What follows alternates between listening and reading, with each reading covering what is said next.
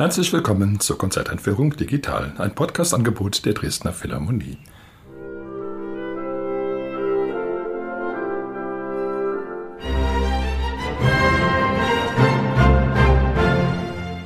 Mein Name ist Albert Breyer, ich bin Komponist und möchte Sie in das Programm der Konzerte am 17. und 18. Juni einführen.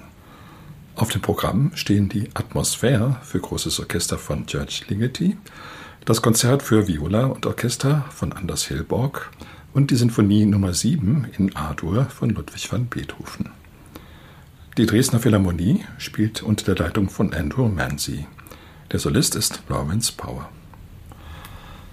Als George Ligetis Orchesterstück Atmosphäre uraufgeführt wurde, Anfang der 60er Jahre, war das eine große Sensation. So etwas hatte man noch nie gehört. Eine Musik, die scheinbar völlig ohne die traditionellen Parameter auszukommen schien. Kein Rhythmus, keine Melodie, keine Harmonie, sondern einfach nur Klangmasse, Klangballung, Verdünnung, Verdickung. Der Titel Atmosphäre, der deutet schon so ein bisschen darauf hin, um was es geht, nämlich um Strukturen, wie sie etwa Wolken haben, überhaupt Himmelserscheinungen. Trotzdem war dieses Stück außerordentlich faszinierend, auch wenn man es kaum beschreiben konnte. Es hat sehr lange gedauert, bis auch die Musiktheoretiker da einen analytischen Zugang dazu fanden. Den Hörern ist es da viel leichter gefallen. Die waren gar nicht unbedingt darauf angewiesen, dass das Ganze nun analytisch erfassbar war, weil der unmittelbare Höreindruck einfach so überwältigend war. Berühmt ist das Stück geworden hauptsächlich dadurch, dass Stanley Kubrick es in seinem berühmten Klassiker 2001 Odyssee im Weltraum verwendet hat. Übrigens ohne Ligeti zu fragen, da gab es anschließend dann noch einen richtig saftigen Rechtsstreit.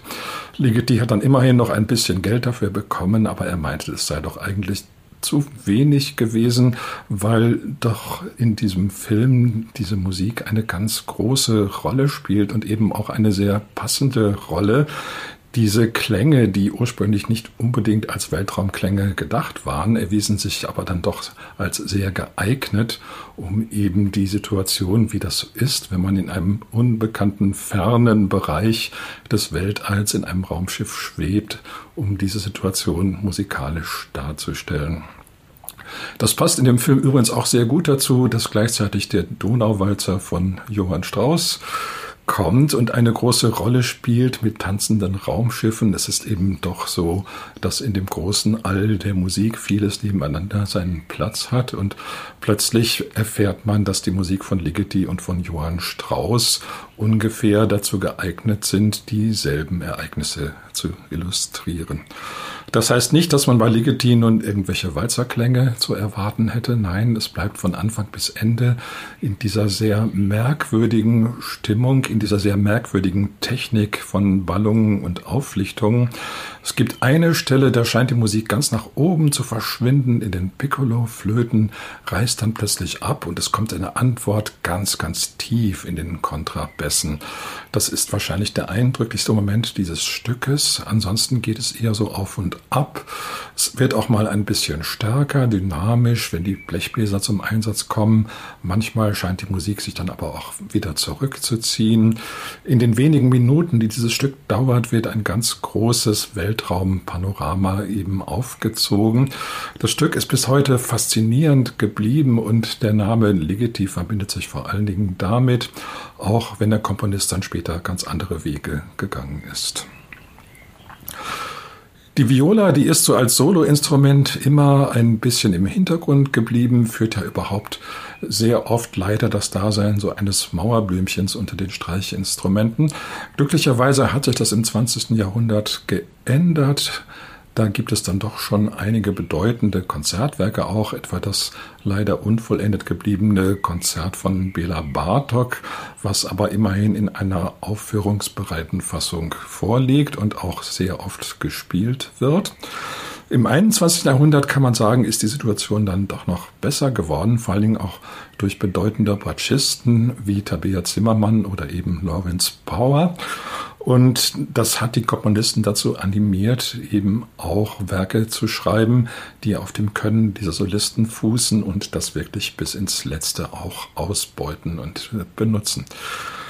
Das Konzert von Anders Hilborg, das zeigt nämlich Seiten der Bratsche, die man ansonsten eher nicht so für möglich hält. Da ist die Bratsche plötzlich ein ganz kräftiges Instrument, was wirklich richtig zulangen kann und eine sehr, sehr große Klangfülle verbreitet. Eigentlich dann doch so auch dem Cello ebenbürtig. Vom Cello kennt man das ja eher, dass es eben doch eine sehr große Klangstärke auch entwickeln kann. Die Bratsche, die hält man eher für zurückhaltend, aber das hängt wohl doch damit zusammen, dass die von den Komponisten eben traditionell auf diese Weise eingesetzt wurde, also eher als Begleitinstrument im Hintergrund. Aber wenn sie dann mal die Chance erhält, wirklich im Vordergrund zu stehen, dann geht wirklich die Post ab und die Bratsche wird sozusagen eine Kombination aus Cello und Geige gleichzeitig, hat also diesen fülligen Klang des Cellos in Verbindung mit der großen Virtuosität und dem Durchdringenden der Geige. Das Konzert von Hillborg ist auch wirklich dem Lawrence Power auf den Leib geschrieben, kann man sagen. Hillborg ist ein sehr vielseitiger Komponist, der auch in ganz verschiedenen stilistischen Bereichen sich bewegt. In dem Bratschen-Konzert, da hört man nun ja auch ganz viele Anteile aus, aus ganz verschiedenen musikalischen Regionen, die aber zu einem ganz überzeugenden Ganzen zusammengefügt werden. Die siebte Symphonie von Beethoven ist vielleicht der Inbegriff einer klassischen Sinfonie überhaupt. Ich denke mal, nirgendwo ist so das Ideal der Symphonie derartig überzeugend verwirklicht worden wie in diesem Werk, selbst in der fünften und der neunten nicht, die doch eher so ein bisschen exzentrisch sind und jenseits des Üblichen liegen. Aber die siebte Symphonie ist genauso, wie man sich eine Symphonie vorstellt, wie sie sein soll. Allerdings kann es das natürlich nur idealerweise geben und auch die siebte Symphonie hat natürlich ihre Besonderheiten. Vor allen Dingen ist jeder Satz sehr tänzerisch bestimmt. Richard Wagner hat von dieser Symphonie als eine Apotheose des Tanzes gesprochen. Diese Tanzrhythmen, die sind natürlich im Satz ein bisschen anders, aber sie bestimmen eben doch sehr stark, was da musikalisch vor sich geht. Gleich schon zu Beginn, da gibt es zwar zunächst eine langsame Einleitung, die auch recht ausgedehnt ist und sehr melodiös, aber dann kommt so ein ganz zündender Sechs-Achtel-Rhythmus, der den Hauptteil des Satzes bestimmt und der was Unwiderstehliches hat. Übrigens gar nicht so leicht auszuführen, dieser ständige Rhythmus, der also das ganze Stück durchzieht, dann diesen ganzen Satz und kaum einmal nachlässt. Musikalisch passiert natürlich trotzdem einiges, trotz des gleichbleibenden Rhythmus. Die Themen sind dann doch sehr charakteristisch und sehr verschieden. Eine Besonderheit ist vielleicht auch, dass das erste Thema ausgerechnet von der Flöte gespielt wird. Das ist so in der klassischen Sinfonik nicht unbedingt üblich.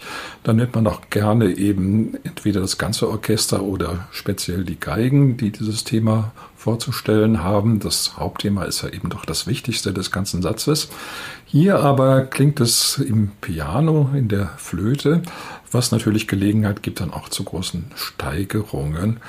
Äh, Beethoven, denke ich mal, war diese Idee dann doch sehr lieb und teuer, gerade weil in einer Sinfonie, die so der Inbegriff des Klassischen ist, eben auch diese kleinen individuellen Züge ihm wichtig waren. Beim zweiten Satz denkt man, der könnte eigentlich auch von Schubert sein. Er klingt manchmal sozusagen mehr nach Schubert als Schubert selbst. Äh, Schubert hat sich auch einiges davon abgeschaut. Also es gibt in seinem Werk auch viele Verweise auf die siebte Symphonie, die er offenbar sehr gründlich kannte. Der zweite Satz steht in Moll und ist aber kein traditioneller langsamer Satz, sondern ist Allegretto überschrieben. Das heißt doch ein relativ schnelles Tempo, so dass es in der Symphonie eigentlich außer der langsamen Einleitung zum ersten Satz überhaupt nichts Langsames gibt. Äh, es ist dann so ein bisschen trotzdem der Charakter eines Trauermarschs, wenn eben auch nicht so sehr langsam. Vor allen Dingen gibt es eine wunderschöne Cello-Melodie, die auch immer wiederkehrt. Es gibt einen Mittelteil in Dur, der von der Klarinette vor allen Dingen getragen wird und dieser Mittelteil, der kommt dann auch zweimal. Das war zu der Zeit, als Beethoven die Symphonie schrieb, auch so ein bisschen eine Neuigkeit, dass man also als langsame Sätze nicht nur dreiteilige Sätze schrieb, also in der ABA-Form, sondern eben auch fünfteilige, wo dann der B-Teil nach der Wiederkehr des A-Teils auch nochmal kam und das Ganze dann mit einer Coda, die Bezug nahm auf den Anfang, abgerundet wurde. Diese Coda ist auch sehr beeindruckend und vor allen Dingen gibt es da wieder eine Sache, die eine Besonderheit ist, nämlich dieser Satz hört auf mit einem Klang, mit dem man eigentlich nicht aufhören soll, nämlich einem sogenannten Quart-Sechst-Akkord, also ein Moll-Dreiklang, wo aber nicht der Grundton im Bass ist, wie das bei normalen Schlüssen so sein sollte, damit die Schlussbekräftigung auch ganz wirksam ist.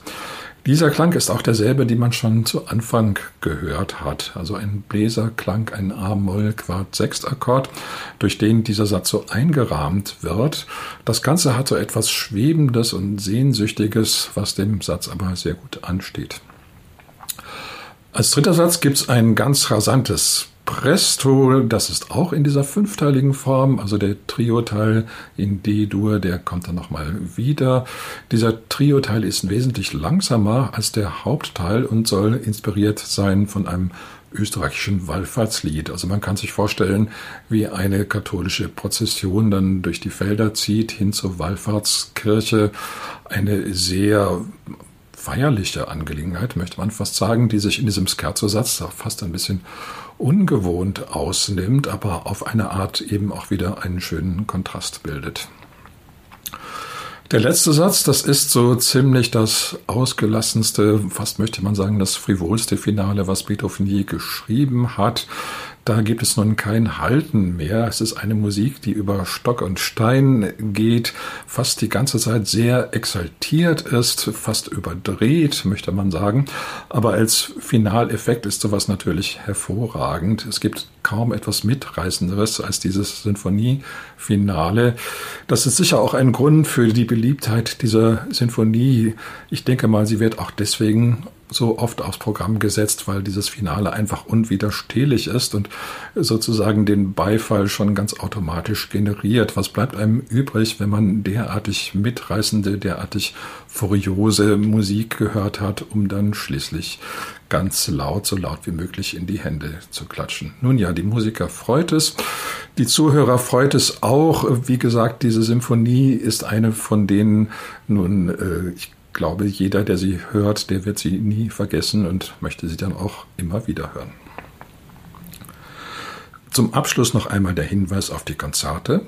Sie finden statt am Samstag, den 17. Juni um 19.30 Uhr und am Sonntag, den 18. Juni um 18 Uhr im Kulturpalast Dresden.